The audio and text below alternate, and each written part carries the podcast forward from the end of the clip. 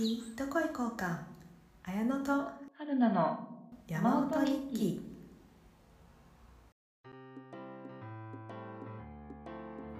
この番組は登山温泉食を愛する女二人が登山にまつわるあれこれを語って記録していく番組です。はい。はい。今日はですねえっと新越トレイルに行ってきたのでその話をしようと思うんですけれども結構話もりもりになりそうなので道中小話はですね、あのいつもすごい長くなっちゃうので 2人で話してると楽しくて。なのであの今日は道中小話なしで本編だけでお話ししていこうと思います。盛りだくさんですね。はい。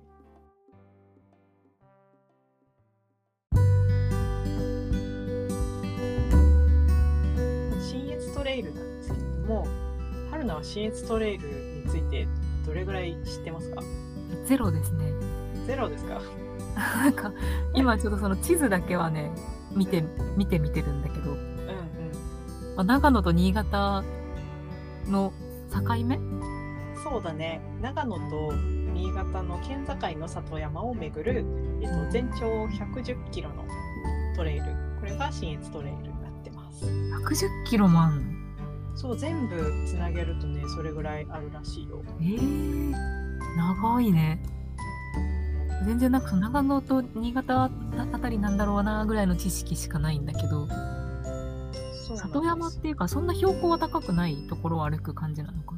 そうだね。そんなに標高が高いわけではなくてだからゆるっと歩いていくんだけど、まあ、ただちょこちょこ意外と急登が時々あったりとかして本当にいろんな道がある楽しいコースでしたね。うん。そもそもななんで新越トレイルに行こうってなったの？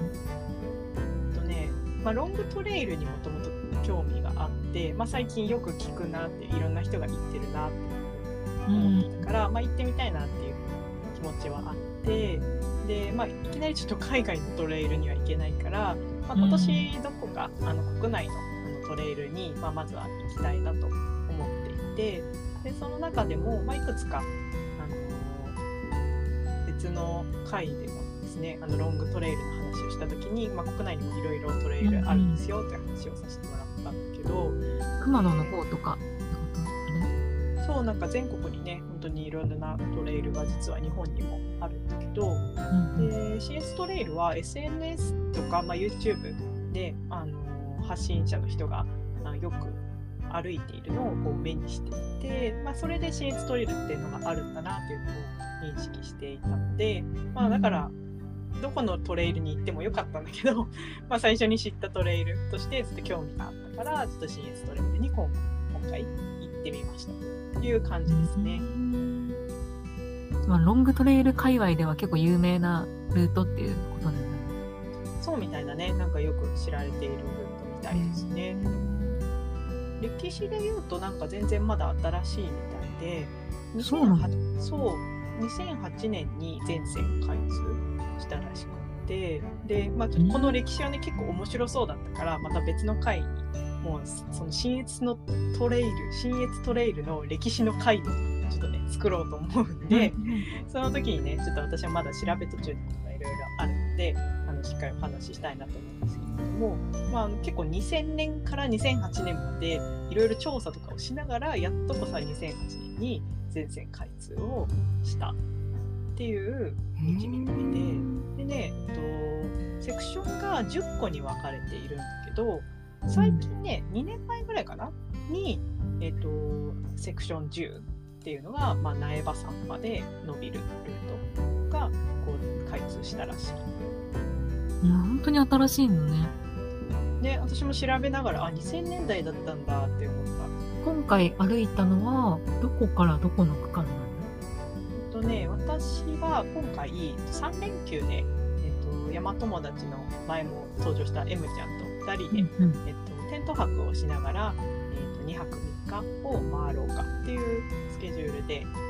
行きました。なので、えっとね、全部セクション1から10まで通してするハイクをしようとすると8日間ぐらいかかるらしい。そんなに？今110キロだもんね。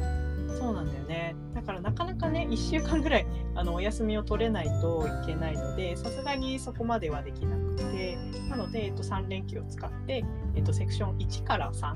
を、えっと、セクション俳句するような形で今回は、えっと、お願いしました。1から3っていうとどこの部分なの？えっとね、マダラオ山っていうところが、マダラオ山の山頂がセクション1のスタートになっていて、で、セクション3の終わりなので、まあ、セクション4の始まりっていうのが、また別の、えっと、スキー場の上の方になっているので、マダラオ山もね、あのスキー場の上の方だったんで、割とマダラオってなんか聞いたことはあるよね。なんかリゾスキーリゾートだよね。そうそうそうそう。だから結構ね、あの苗場山もそうなんだけど、こうスキー場の中を歩く必要があったりとかするコースがいろいろあって、こう夏のスキー場、あのゴンドラも何も動いてないあのゲレンデを草の上を歩くっていう、うんなんか新鮮な体験もした、確かあの辺スキー場だらけだもんね。そうなんだよね。アクセスとかもお話ししておきたいなと思うんですけども、今回は、えー、と私も M ちゃんも、えーと神奈川済みなので、まあ新幹線で東京から、えー、と飯山っていう駅、ね、うんあと長野駅のちょっと奥の駅ですね、まで新幹線で行きます。でそこから、えー、と飯山駅からマダラオ高原ホテルっていうところまでバスが出ていって、まあ、そのバスに30分ぐらいと,、えー、と麓のところに着きます。あそうだこの話をしながら今思い出したんだけどあの飯山駅のこのコンビニのすぐ隣にレンタルサイクルママチャリみたいな感じじゃなくてちゃんとしたロードバイクのレンタサイクルと、うんうん。あと登山者用の、えー、と洋服のレンタル装備のレンタルをやっているショップがあってうーん。ここもね結構見てて面白かったんだけどその中にね新越トレイルのグッズ発売もされていたのでネットでも新越トレイルのウェブサイトで買えるんだけど私はグッズとかあるんだ。そうそういろいろあって。で本来はあのもっと早く動いてればあの届くんだけど私は結構1週間前にわーって準備したからあの全然持ってなかったからそこのショップで紙地図とあとね手ぬぐいオリジナルのでめっちゃ可愛い整備クマさんっていうやつでシュールな 手ぬぐいが売ってて可愛かったからそれとあとステッカーを買いましたね。へえ。すごい充実してるんだね、グッズも。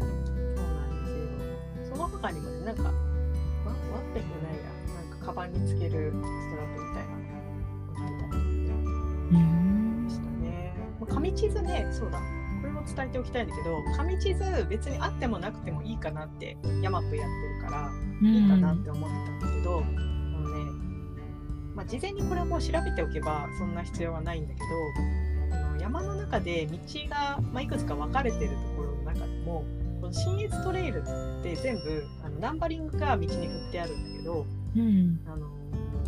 そのナンバリングがない道もあったりしてでもそっちの方が、あの短距離で行ける道もちょこちょこあるのね。あなんかそんな道がいっぱいある。そうだからまあおそらくそのトレイルのコースは少し景色がいい場所を通るようにしていたりとかを多分してたんだと思うんだけどうん。あんまりそれを調べてなかったから割とこう短距離の予定でヤマップに事前にコースを描いていたから。うん。それの通りに行ってたら、あれなんかナンバー飛んだなみたいな、ナンバリング飛んだなっていうのがこうあったんだけど、後々ちょっと紙地図で見返してみたら、あ実はそっち、えっと、私たちが短距離の方を選んちょっとショートカットしてたんだな、みたいな。そうそうそうそうそう、本来の シンストレイルの道歩けてなかったなっていうのが一部あったりとかあったから、まあ、ウェブで事前に調べていけばよかったけど、まあ、そういうのがやってない人はこう紙地図見ながらあの行った方がこう正しく正しくというかちゃんとトレイルとしてナンバーが振られてるところをちゃんと踏んでいけるかなっていうのがあったりだとかあとねやっぱ里山でたくさん人が入ってきてないからだと思うんだけどヤマップの中でも情報が若干少ないような部分だったりとかしたから、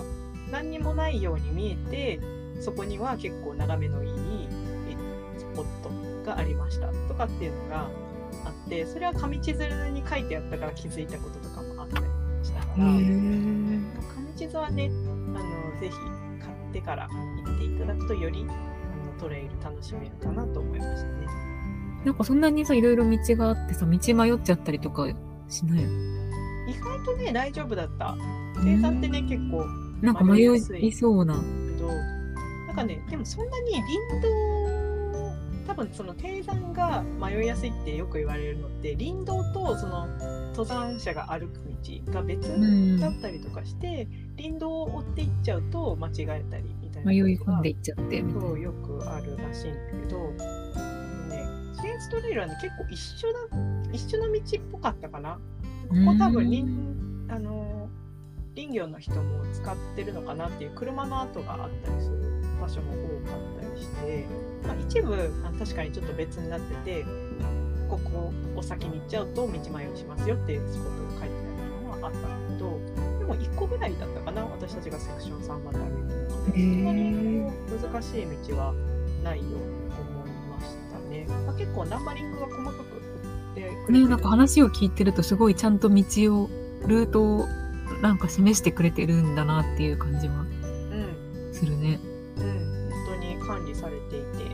安心感がありましたね。なるほど。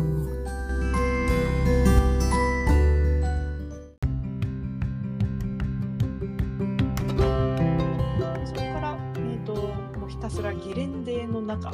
草原のの状態のゲレンデっていうのをえちらちら歩くんだけどうん。あのスキーとかスノボとかさ春菜もしたことあるからわかると思うけどゲレンデってさ基本別に登りたくないじゃん斜面 あの斜面を。うんなんかリフトとかで登るのね。そうそうそう歩いて登らない。そうなんだよね。で、まあ、スキー場ってさ、あの夏も、なんだろう、営業しているところだったらさ、リフトとかゴンドラとか乗ってね、あの頂上の方にまで、簡単に行けるような山もあるんだけど、ここは本当に夏はお休み完全にしているから、もう足で登るしかなくて。スキー場だからさ、なんかまあまあ急なんだよね、あそこね。そうだよね。結構斜面だよね、普通に。そうなんだよね。で、割と淡々としてて、で、登山道としてさ、作られてる道だったらさ、割とこう、S 字にさ、こうジグザグ、くねくねとね。そうそうそう、つ進んで傾斜を和らげてくれる。そうそうそう、そういうのがさ、あるんだけどさ、ここはさ、ないのよ、ゲレンデだから。でもじゃあ普通に斜面をただ登ってくみたいな。そうなの。それがね、結構、地味に結構辛いやつじゃない？そうなの。なんか地味に辛かった、それが最初そう。だよね。うんしかも結構な荷物を背負ってるわけでしょ？テント泊2泊3日で。そうだね、テント泊だから。それででちなみに今回は、えっと、テント私はあのいつもレンタルをしてるんだけど、うん。あの一緒に行った M ちゃんはあの旦那さんと2人で、えっと、いつも使っているテントが23人用のうんテントがあるから、もうそれを持ってきてくれてで私も一緒にその中に泊まるような形だったので、まあ、1日目は、あの M ちゃんがそのままあの背負ってきたままあの背負ったままでいてくれてで2日目は、えっと関連を私が背負って、まあ、M ちゃんはちょっとポールを持つみたいな形。あまあ、3日目はまたあの帰るから人事面と同じような形っていう感じんで、このゲレンデの時はあの完全に M ちゃんが荷物を持っていただいてたっていう感じではありましたね。そうでゲレンデのもう一つきついところが、あのひ日差しをね遮るものがないのよ。確かに。結構カンカン、そうカンカン照りでなんかねもう行ったのは11月の初めだったから本来は結構涼しい時期なんだけどこの日は結構ね謎にあったかさがまた戻ってきているような異常異常に暑い週末あったよね。ね結構暑くてで、まあ、長野も例に漏れずあったかな日だったので、まあ、夜はねあのちょっと助かったんだけど、まあ、寒いとはいえ本当に極寒っていうほどでもないような気温で、夜は暑かったんだけど昼間は結構暑くってだから私も半袖を持っていったら半袖でちょうどいい短パン半袖で動いててちょうどいいような感じだったし、まあ、サングラスとで日差しよけとして手ぬぐいをほっかむりにしておかないともうなんか顔が帽子のつばだけじゃ日差しが避けきれなくて。めちゃくちゃ暑そうだね。結構ね暑かったね。でもずっとそのスキー場のゲレンデを歩いてるわけではないんでしょ？でもね1日目はね結構ゲレンデ率高かったかも。えそうなんだ。そう。なんかルートとしては、ま、あのマダラオ山の山頂がスタートだからもうまだゲレンデ歩いてる時点でスタートしてないの私たち。あーそっか。上にまで登んなきゃダメってこと？そう。新越トレイルのセクション1のスタートはマダラオ山の山頂なんですよ。そうなんだ。そうだから山頂からなんだ。そう歩きながら M ちゃんと「まだ私たちスタートに立ってないんだよね」とか言いながら。そんな感じであの登っていって。で登ってからちょっとねあの移動しないと山頂がないから10分ぐらい移動してでまたあの分岐点に戻ってきて、えー、とどんどん次の道に進んでいくような感じになってますね。うん山山頂あたりはまだ森の中っていうような感じなんだけどまたちょっと歩いていくとゲレンデのだだっ広いところ、まあ、ここは下りになるんだけどあ割とそういう道を歩く時間も長かったねここは。ゲレンデ歩きそう秋のゲレンデ歩きで紅葉もね意外と残ってたかな。あえー、11月頭なのにうん、まあちょっと場所によったけどこう山頂の方に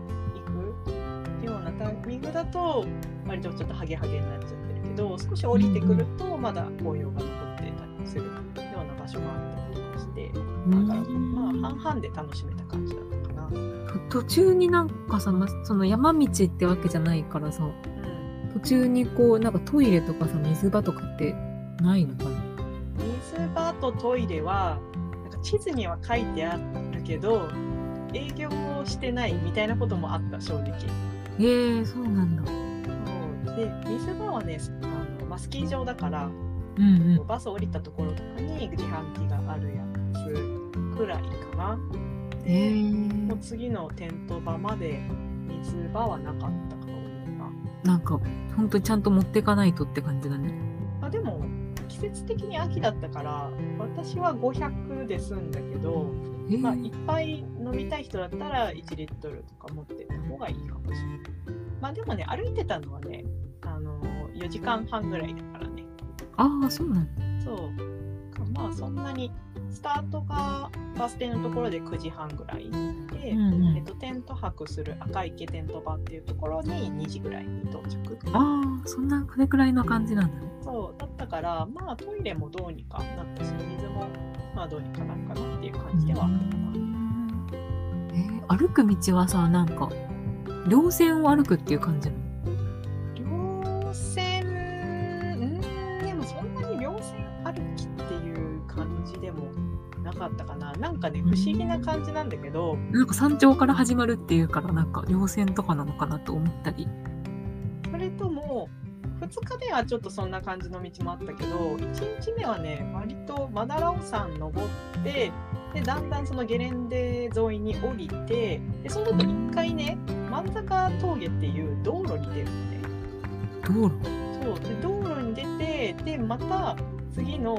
森に入る場所があってそこ入っていって登って降りていって赤池についていくみたいな感じでだから本当にねトレイルって結構道路も渡るし街も通り越すしみたいな。あ街とか通るんだ。そうそうそうそう。そういう感じで本当に歩くことを楽しむっていうのだったからいつもだったらねそのピークを目指して頂上が目的地みたいうん。なのだったけどちょっとそれとは違うような楽しみうん。なんかね全然確かに違う感じだね。そう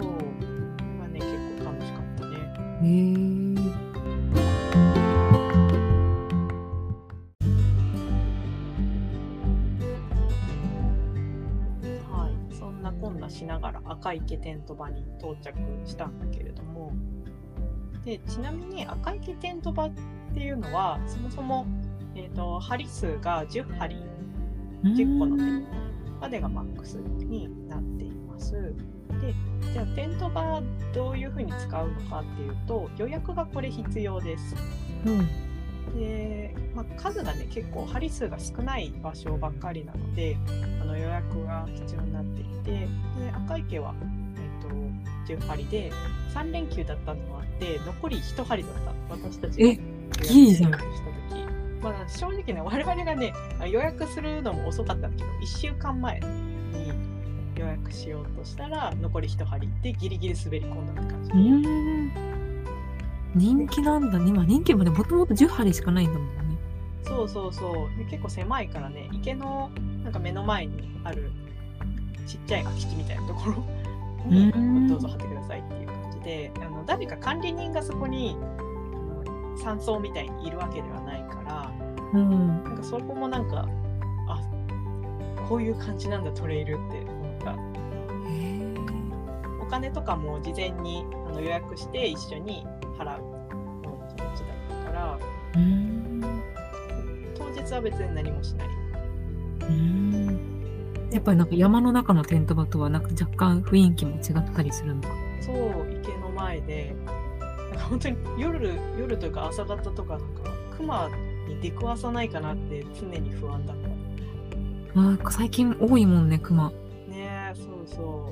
食べ物のね処理とかちゃんとしないとなっていう感じがすごい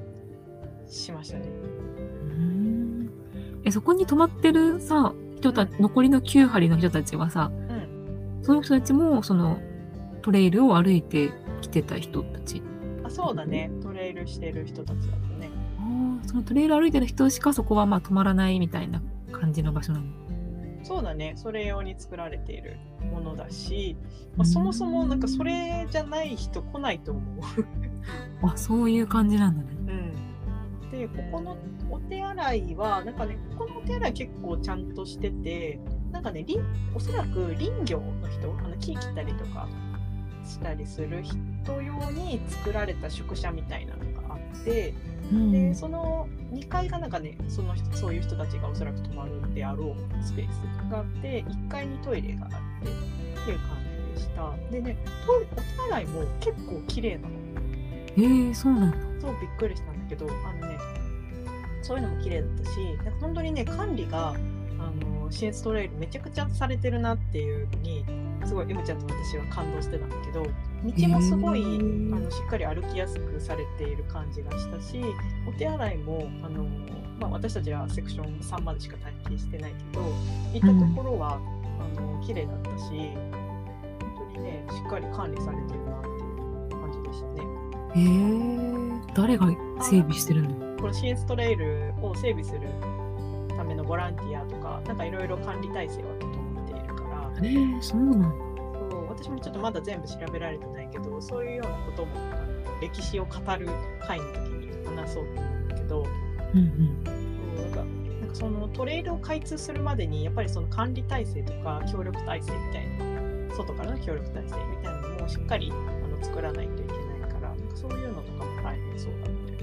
大変なんかそんだけの距離も長いしうんすごい管理が大変そうな。で、あ、そう、赤池はね、もう一つ、水場が、えっ、とね、一応そのトイレの脇に使っていい水があるんだけど、うん飲むための水として処理されているものではなかったから、あの煮沸してくださいっていうふうには書いてあった。から、うん毎回こう飲み水として使うときは沸かしてからポットに入れて使うみたいにしなきゃいけなかったからなんかん他の人の日記読んでるとそのまま飲んでも一応大丈夫でした。そうみたいなのを書いてる人もいたけどまあちょっとねあのお腹痛くなったりするの嫌なんで一応ね全部飲む時には全部煮沸してから。配置して。からね結構あのそれがめんどくさかった。2日目とあかに行く前に全部煮沸してから水筒に入れて持ってくっていうふうにしなきゃいけなかったからちょっと、ね、急ぎたい時とかはねうーん。まあでもねなんかさトレイル歩いてる途中でお腹壊したりしたら最悪だもんね。そうだよね。トイレもないそしそうそれは嫌だったから気をつけてました。ねへえテント場自体はじゃあ結構快適な感じなんだね。そうだね。なんか本当になんだろう。道路がすぐ目の前にあるんだけど全然車来ないからさ。本当にね静かですごく良かったへえ。なんか持ってったの食べ物。